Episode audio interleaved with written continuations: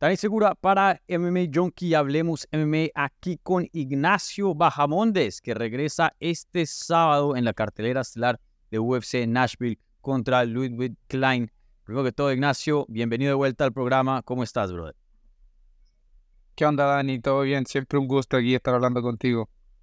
El gusto es todo mío. Y, oye, eh, ¿qué tal Nashville? ¿Has podido explorar o no? Pues Street es una ciudad vacancita, la, la ciudad de la música, dice. Sí, Ajá, es lo que he escuchado. Me han dicho también que la comida y el pollo frito, uff, pero ahora cortando peso sí que ahí ando sufriendo. Pero no, ya voy a tener tiempo después de esta victoria de, salir a pasear ahí todo el domingo, así que no hay problema.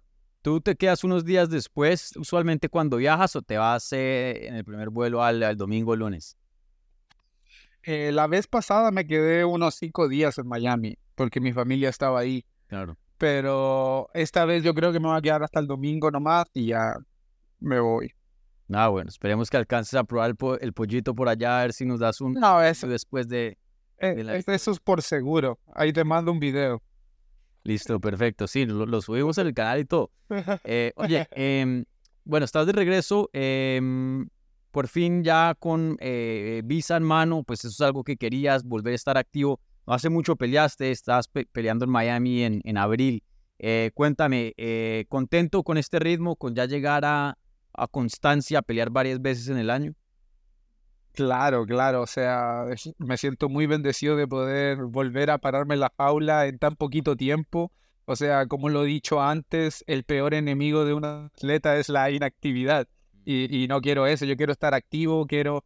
Eh, entre más peleo, mejor me hago. Entonces, quiero ser mejor, quiero ser mejor, quiero más desafíos. Después de cada desafío, vuelvo un peleador mejor. Así que eh, esta vez van a ver un peleador mejor y la próxima uno mejor y mejor y mejor cada vez. Sí, sí. Oye, y cartelera estelar, abres la cartelera estelar, antes estabas en las preliminares. ¿Te fijas en eso o no te importa? Peleas eh, donde sea. La verdad, yo peleo donde sea. O sea, no es algo que a mí me, impacte tanto, ¿verdad? Eh, hasta que no lo estelarice. Pero, pero sí, un día una persona me dijo, eh, dude, congratulations, felicidades. Yo, ¿qué? ¿Por qué? ¿Estás en la, en la, en la, en la cartelera principal? Y dije, ah, ok, sí, eh, eh, está bien, es, bonito, pero yo voy a trabajar, a mí no me importa dónde me pongan. Claro. Usualmente UFC reserva ese, ese espacio especial que abre la cartelera estelar porque quieren como ponerle una nota, un ritmo a, la cartelera y usualmente ponen la pelea más vistosa. No sé si lo es así, como que este, este matchup con eh, Klein como que pinta para, para una pelea bien, bien eh, buena para los fans. Claro, claro, el UFC lo vio y todos lo ven. Esta es, eh, pinta para una banger fight. Mm. Vamos a salir ahí a, a, poner un pie al medio de la jaula, el otro pie al lado y a ver quién da el paso para atrás primero, a ver a quién ponemos contra la jaula primero. Y ya saben, va a ser dura, va a ser fuerte, va a ser alta intensidad, así que no se la pierdan. Puede terminar en el primer round como puede terminar en el tercero, pero ya saben cómo es. Claro, sí. Y, y, brother, eh, después de tu pelea en Miami, eh, ¿qué pensabas que te iba a seguir? Te dieron a Klein, un hombre que pues es un veterano, eh, estuvo en los rankings, si no estoy mal, no sé si todavía está. Em, ¿qué, piensas de él como oponente? ¿Estás contento con este tipo de, rival? Sí, o sea, eh, yo lo dije después de mi pelea pasada, yo quiero desafíos. Como la pelea pasada también fue un desafío, esta pelea es un desafío también. Eh, como te decía, yo después de cada desafío me hago mejor. Me, mejoro en todo ámbito mental, físicamente, experiencia como peleador, como persona. Entonces, me gusta que el UFC me dé estos desafíos como Ludovic Klein, que es un peleador muy bueno y con experiencia. Entonces, eh, yo, yo, yo feliz, feliz de que me den estos desafíos porque yo creo que estoy a la altura. Mm. Sí, y, y óyeme, em, alguien me había preguntado, ¿será que eh, con una victoria acá Nachito entre los rankings? Y, la verdad que no supe responder esa pregunta, pues tendrías una racha de cuatro victorias consecutivas eh, yo sé que hubo un tiempito de, inactividad, pero pues ahí están de todas maneras las victorias. Eh, ¿Tú cómo es tu posición hoy día en, 155? ¿Tú crees que una victoria el sábado y, estás en los rankings? Eh, la verdad es que yo creo que todo el público es lo que quiere. Mm. Todo el público lo quiere, la gente latina lo quiere, nosotros lo queremos, mi equipo lo quiere, queremos estar en el top 15, queremos competir contra el top 15. Y, y, y, si no, y si no es suficiente con esta victoria, no importa, voy en diciembre y hago otra.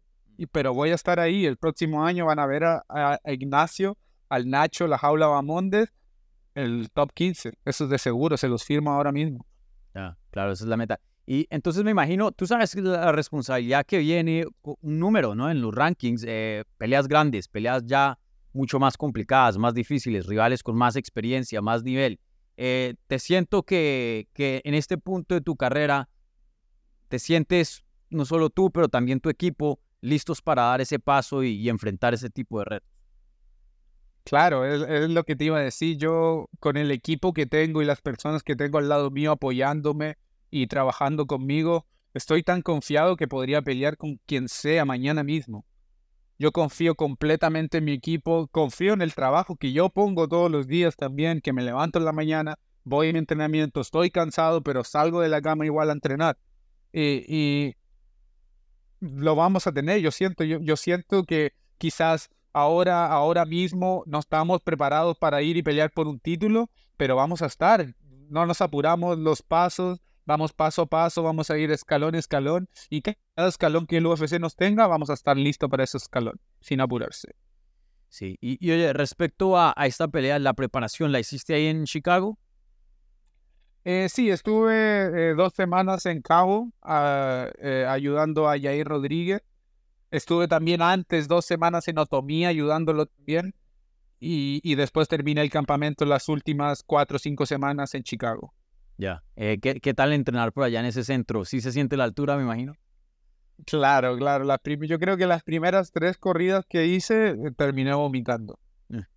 Como le empujábamos al final, uh, pero uno siente como que está fuera de, de, cardio, pero es solo la altura. Sí. Oye, ¿y tú ya habías entrenado con Jair en el pasado para una para campamento? Yo sé que pues él también hacía trabajo allá en Chicago, pero no sé si en el pasado habías formado parte de, algún campamento de él.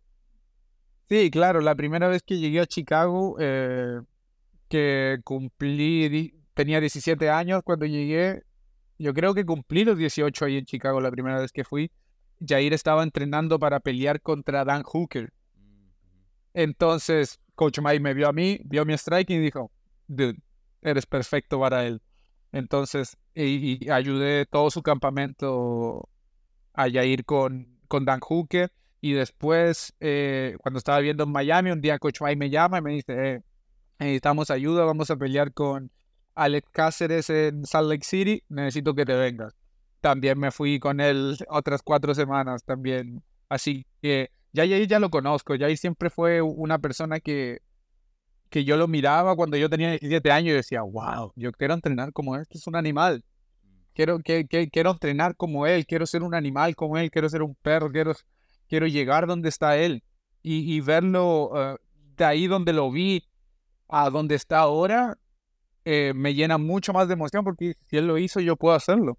Claro, sí, sí, y ahí literalmente llegando a las alturas más grandes de este deporte, ¿no? Peleando con uno de los más grandes de todos los tiempos, Volkanovski, no, no consiguió la victoria, pero de todas maneras esperemos que le sigan mejores días a, a su carrera. Jair seguro se va a encontrar a futuro una posición de campeonato nuevamente. Y, oye, em, yo sé que el tiempo es un poco limitado, pero te quiero hacer un par de preguntas, ya que tú mantienes un ojo eh, bien finito a, tu categoría. Me imagino que viste la pelea de, de, BMF este fin de semana pasado. Claro. ¿Qué te pareció? ¿Te sorpresa o no? Eh, yo, yo, yo sabía que iba a ganar Gaethje. Yo, yo, yo dije a mi amigo que va a ganar, pero nunca pensé que iba a ganar con un high kick. Mm. O sea, cuando pasó, yo quedé como por un minuto, dos minutos, así no podía decir nada. todos mis amigos saltando, ¡ah! todos vueltos locos y yo estaba como que no puedo creerlo lo que acabo de ver. Sí, sí, increíble. Y, oye, un día de estos tienes que pasarte por acá en el canal, no como eh, peleador y, entrevistado, pero más bien eh, analista. Me encantaría eh, hablar de una, una, cartelera contigo, ya que tú tienes mucho conocimiento y, sabes mucho de este deporte. Porque tú sabes, hay muchos peleadores que no ven peleas y no saben qué está pasando.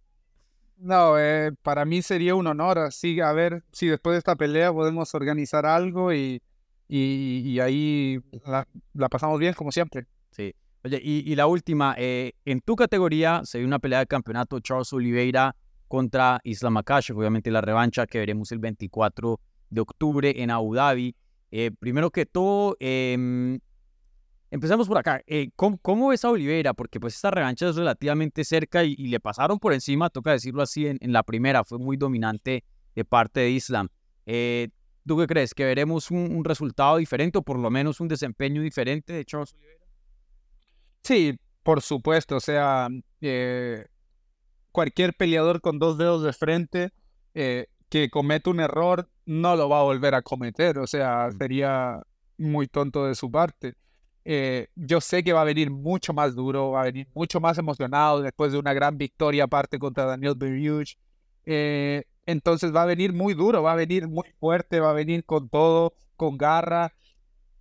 Va a ser una pelea más difícil, pero aún no sé si va a poder quitarle eh, la pelea a, Islam Makachev. También los, a, Islam, a Islam los pusieron mucho, al Volkanovski los puso que, que no era invencible. Entonces, vemos si, vamos a ver si Oliveira agarró algo de esa pelea o va a ir y pelear igual como hizo la primera para, para el mismo resultado. Sí. Oye, tú que tienes mente de peleador, ¿qué, qué, es lo que más te sorprendió de ver a Volkanovski tener tanto éxito de Makachev que tuviste, ah, esto, esto funciona?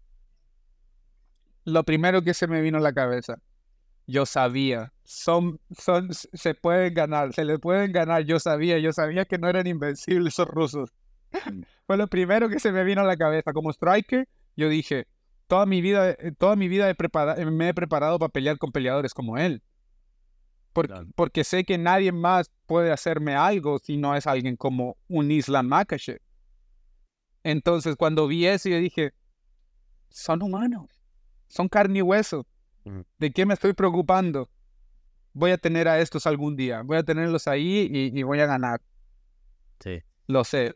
Creo que eso es muy grande, ¿no? Fuera de la parte técnica, también lo mental. A veces, pues, estos peleadores que hacen cosas muy grandes se crean como esta, esta persona, ¿no? Y a veces eso abruma y, y achicopala a los oponentes, ¿no? Eso es muy importante también, entrar ahí con todo y no dejar que el momento le gane a uno. Vale, Nachito, yo sé que el tiempo es limitado porque pues tienes varios que hacer, es Fight Week y estás bien ocupado, así que primero que todo, gracias por pasarte por aquí eh, en el programa y, bueno, atentos a ese video del review del pollo de Nashville, así que nos dejas saber, ¿vale? Dale, bro, no, un gusto siempre aquí conversar contigo, así que ahí, ahí estamos hablando después de la pelea.